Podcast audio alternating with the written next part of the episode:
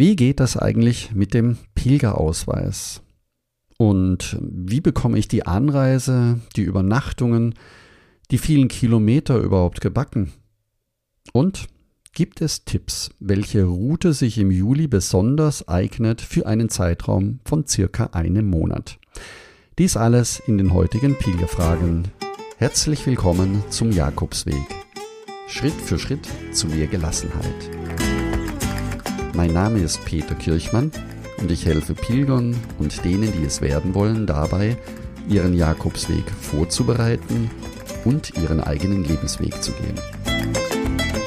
Und jetzt viel Spaß bei dieser Folge.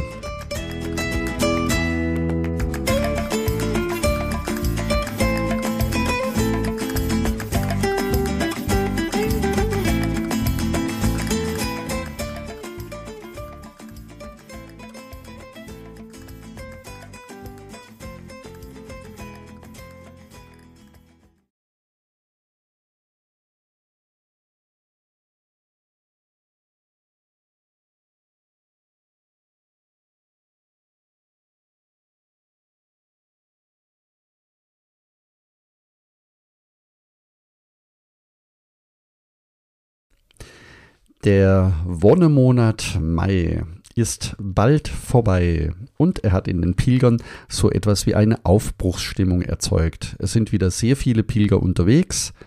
Die Aufbruchsstimmung in Spanien wird auch dadurch erzeugt, dass fast alle Restriktionen gefallen sind. Bei der Einreise gilt nach Spanien noch die übliche 3G-Regel. Ansonsten sind in den Herbergen und in den Innenräumen keine Maskenpflicht mehr vorhanden, außer in den öffentlichen Verkehrsmitteln und in den Krankenhäusern, wo das noch gewünscht ist, gibt es in Spanien so etwas wie eine neue Normalität. Und auch ich selbst bin so langsam voller Vorfreude und mitten in meinen Vorbereitungen für den nächsten Camino direkt in Spanien. Und deswegen starten wir jetzt gleich mit den ersten Pilgerfragen. Die erste Frage kommt von Martin. Hallo Peter, hier ist Martin Glatt. Äh, erstmal danke für deine tolle Website, die ganze Information und Glückwunsch zu deinem Jubiläum. Ähm, ist was ganz Großes. Ich habe eine Frage. Ich gehe nächste Woche auf den ähm, Camino Frances und was mir nicht ganz klar ist, braucht man ein kleines Kopfkissen? Äh, hier gibt es unterschiedliche Informationen. Ähm, vielleicht kannst du mir Bescheid geben. Danke, tschüss. Herzlichen Dank, lieber Martin, für deine Frage. Und ein Kopfkissen gibt es in manchen Herbergen nicht, in einigen Herbergen ja. Und in anderen Herbergen gefällt dir das Kopfkissen nicht und du würdest gerne ohne dieses vorhandene Kopfkissen schlafen gehen. Als Alternative kann ich dir empfehlen, deine Jacke, deine Fließjacke oder andere Kleidungsstücke von dir zu nehmen und daraus ein provisorisches Kopfkissen zu machen. Das funktioniert ganz gut. Oder als Alternative, wenn du dich an die alten Kopfkissen aufblasbaren aus dem Schwimmbad erinnerst, die gibt es heute auch noch. Das heißt, du kannst auch, wenn du es möchtest, ein aufblasbares Kopfkissen mitnehmen. Das wiegt nicht viel und ist in jedem Rucksack noch verstaubar. Jetzt wünsche ich dir noch weiterhin einen Buen Camino und einen guten Schlaf in deinen Herbergen. Die nächste Frage kommt von Efi. Hallo Peter. Ich wollte eigentlich bereits ein Stück des Jakobswegs vor zwei Jahren gehen, allerdings kam dann Corona dazwischen und da ich aus verschiedenen Gründen eine Auszeit brauche, habe ich mir jetzt überlegt, mir nächstes Jahr meinen Jahresurlaub zu nehmen und den ganzen Jakobsweg zu gehen. Jetzt hätte ich zwei Fragen und zwar erstens, wann ist die beste Zeit dafür? Also ich möchte den nicht im Winter gehen, allerdings möchte ich den auch nicht dann gehen, wenn alles überfüllt ist und man kein Quartier mehr findet. Und ich möchte, wenn möglich, nicht in diesen Pilgerherbergen schlafen, sondern in in Pensionen, weil ich generell einen wahnsinnig leichten Schlaf habe und sowas, glaube ich, nicht das Richtige für mich ist. Also, dass man da eben spontan am Weg was findet und ob dieser Jakobsweg dann in fünf Wochen machbar ist. Es würde mich sehr freuen, wenn ich eine Antwort bekommen würde, Ich äh, finde es toll, was du machst und möchte sagen, weiter so. Ich habe auch deine Beiträge im Internet gelesen und mir auch schon Podcasts angehört. Okay, vielen Dank, sagt Evi aus Regensburg. Ciao. Herzlichen Dank, liebe Evi, für deine Frage, die mich auch selbst an meinen ersten Jakobsweg erinnert hat, denn mir ging es ähnlich. Ich habe eine Auszeit gebraucht und ich wollte unbedingt am Stück den Jakobsweg laufen. Auch ich hatte damals meinen Jahresurlaub in Summe aufgespart und konnte ihn glücklicherweise auch am Stück nehmen. Deswegen kann ich dir die, den zweiten Teil deiner Frage gleich beantworten. Ja, der Jakobsweg, wenn du auf der französischen Seite der Pyrenäen beginnst, der ist durchaus in fünf Wochen auch machbar. Und deswegen dürfte dein Jahresurlaub dazu auch ausreichen. Ja, dann kommen wir mal zum ersten Teil deiner Frage, wann die beste Jahreszeit für den Camino ist. Da gibt es zwei gute Jahreszeiten. Das beginnt ab Mitte September. Du wirst dann bis circa Mitte Oktober unterwegs sein oder wenn du noch etwas schieben möchtest, von Ende September bis Ende Oktober. Vorteil bei dieser Oktober-Variante ist, dass in Spanien die Hauptreisezeit vorbei ist auf den Pilgerwegen und du, wenn du in den Pyrenäen startest, bereits mit deutlich weniger Pilgern und mit einem niedrigeren Aufkommen auch in den Herbergen oder in den Pensionen rechnen kannst. Die zweite Reisemöglichkeit ist im Frühjahr und zwar nach Ostern, also in der Regel Mitte bis Ende April oder Anfang Mai und dann, wie gesagt, ebenfalls nochmal einen Monat bis entweder Ende Mai oder bis in die erste Juniwoche hinein. Beides sind sehr schöne Jahreszeiten, in denen der Camino einen besonderen Flair entfalten kann. Die meisten Pilger hat es natürlich im Juni, Juli, August. Deswegen würde ich dir diese Zeit nicht unbedingt empfehlen, wenn du etwas ruhiger den Camino gehen möchtest, so wie du es beschrieben hast. Und es gibt neben den Herbergen natürlich auch Pensionen, kleine private Unterkünfte oder auch kleine Hotels, die dann in dieser sogenannten Nebensaison oder in der auslaufenden Saison auch leicht buchbar sind, teilweise auch ohne große Voranmeldung machbar ist. Dennoch würde ich dir im Moment empfehlen, wenn du äh, auf Nummer sicher gehen möchtest, vor allen Dingen die ersten zwei, drei Tage eine Übernachtung vorzubuchen. Herzlichen Dank nochmal, liebe Efi, für deine Frage und ich wünsche dir ebenfalls viel Spaß bei deinen Vorbereitungen. Die nächste Frage hat mir Monika geschrieben. Sie schreibt, da ich absolute Anfängerin Camino-mäßig bin, ist für mich die größte Herausforderung, wie bekomme ich die Anreise, die Übernachtungen und die vielen Kilometer gebacken. Vielleicht kannst du mir einen Tipp geben. Ich komme um 17.45 Uhr in Biarritz an und muss dann noch mein Gepäck abholen. Meine Frage, komme ich dann noch nach St. Jean Pied de Port oder bleibe ich besser in Biarritz oder in Bayonne? Ja, liebe Monika, vielen Dank für deine Anfrage, die ich auch als Anlass genommen habe, noch einmal im Jakobsweg-Lebensweg-Blog die Anreise genau zum Startort auf dem Camino Frances genau zu beschreiben. Du findest das im Menü unter Jakobswege und dann Camino Frances und dort den Anreisepunkt nach San Juan Pideport. Die Gesamtdauer, um dich ein bisschen mitzunehmen, von Biarritz sind ungefähr 2 Stunden 39 Minuten mit Bus und Zug.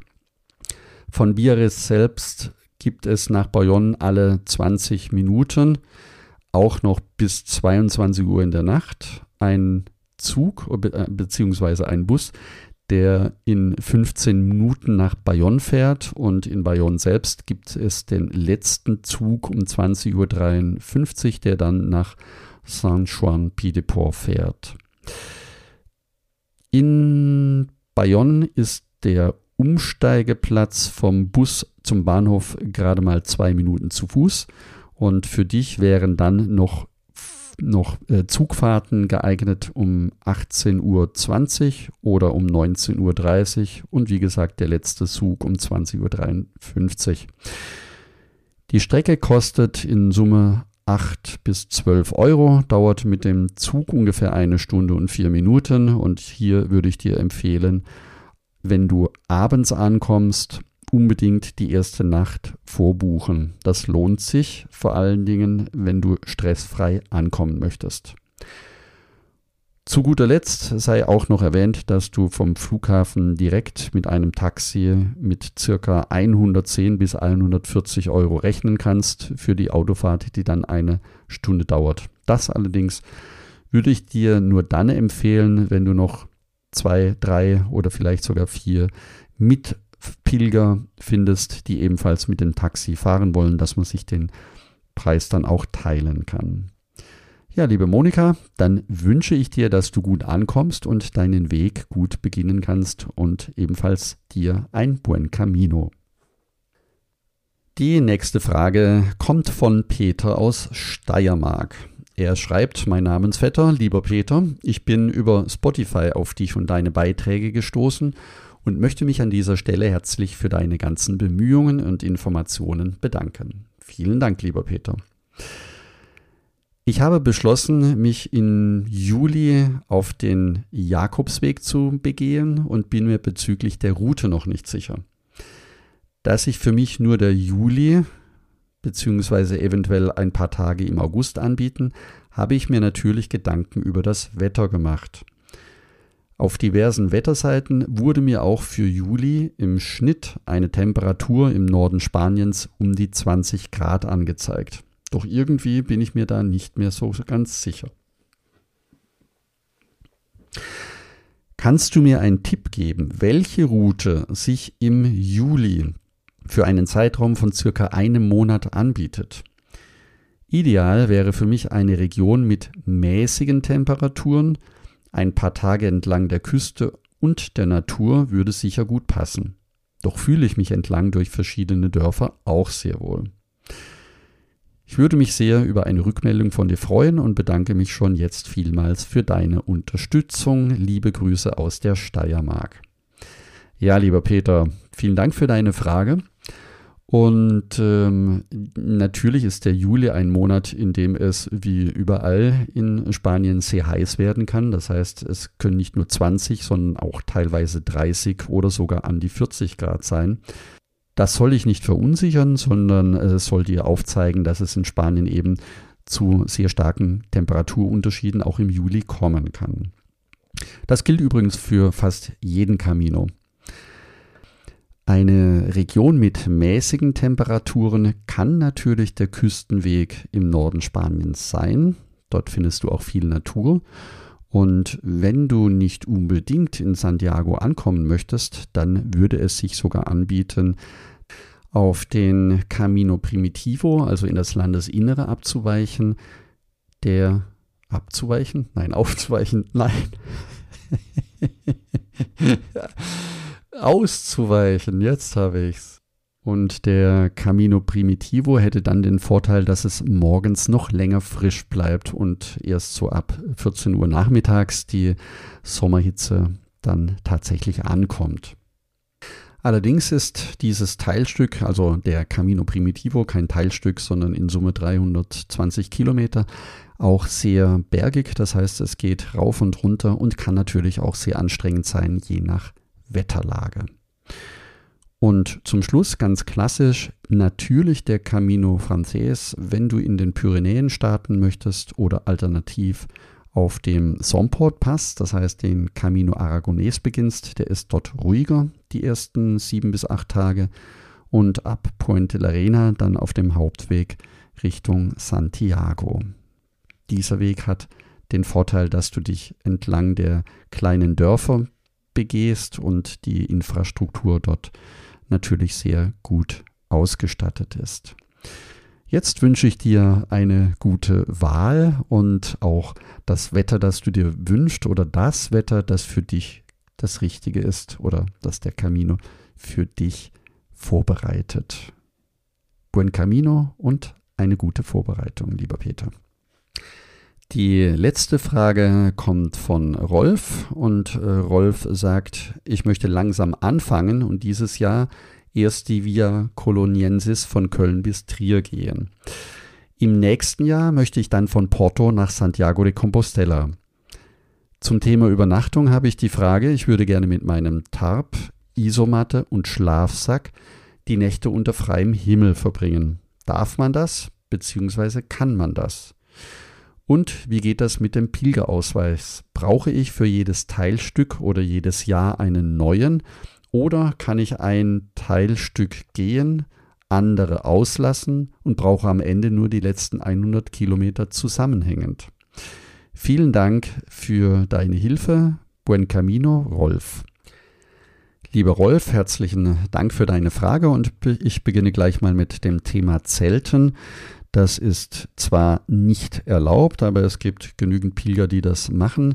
Wichtig dabei ist natürlich, dass du den Platz, wo du übernachtest, wieder so verlässt, wie du ihn angetroffen hast und dann gibt es auch viele Einheimische, die, wenn du fragst, dir einen Platz zeigen können, wo du für eine Nacht übernachten kannst. Auch die eine oder andere Pilgerherberge, wenn sie Platz hat, bietet teilweise die Möglichkeit, dass du dort dein Zelt aufstellen kannst. Ansonsten gibt es entlang der Caminos auch immer wieder offizielle Zeltplätze, die ebenfalls genutzt werden können. Der zweite Teil deiner Frage, wie es mit dem Pilgerausweis funktioniert. Der Pilgerausweis dient dazu, dass du in den Herbergen übernachten kannst. Es ist sozusagen das äh, Eintrittsdokument und bei jeder Übernachtung bekommst du einen Stempel. Vor allen Dingen ist es aber nach dem Camino ein sehr wertvolles Erinnerungsstück für dich selbst. Du kannst einen Pilgerausweis auch über mehrere Jahre hinweg nutzen. Wenn du in Santiago am Ende deiner Pilgerreise die Pilgerurkunde haben möchtest, dann sind immer nur die letzten 100 Kilometer zusammenhängend entscheidend. Das heißt, im Extremfall, wenn du in Köln loslaufen möchtest und für die Jahre, für die nächsten Jahre bis Santiago vier, fünf Jahre oder mehr benötigst, dann ist für die Pilgerurkunde in Santiago wieder nur entscheidend, dass die letzten 100 Kilometer zusammenhängend, übrigens auch mit zwei Stempel pro Tag, dokumentieren, dass du den Weg gelaufen bist. Und jetzt wünsche ich dir viel Spaß bei deinen Vorbereitungen und buen camino. Wenn du jetzt, liebe Hörerinnen und liebe Hörer, Lust bekommen hast auf deinen eigenen Jakobsweg und wenn du mehr erfahren möchtest und wie das mit den Vorbereitungen funktionieren kann, dann werde jetzt Teil des Buen Camino Clubs. Das ist deswegen relevant für dich, weil du dort viel schneller und einfacher dich vorbereiten kannst, es dir die Sicherheit gibt, weil die wichtigsten Fragen beantwortet werden und du natürlich ganz konkret von meinen Erfahrungen profitieren kannst. Es gibt so etwas wie ein kostenloses Herbergsverzeichnis, eine Etappenplanung, eine Packliste, auch einen Online-Kurs und so etwas wie eine Routenauswahl.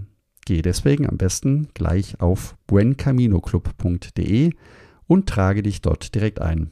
Du kannst, wie gesagt, alles downloaden, was dir wichtig ist. Und zum Schluss noch eine Info. In der nächsten Folge geht es jetzt wirklich um das Thema der Vorbuchung auf dem Camino.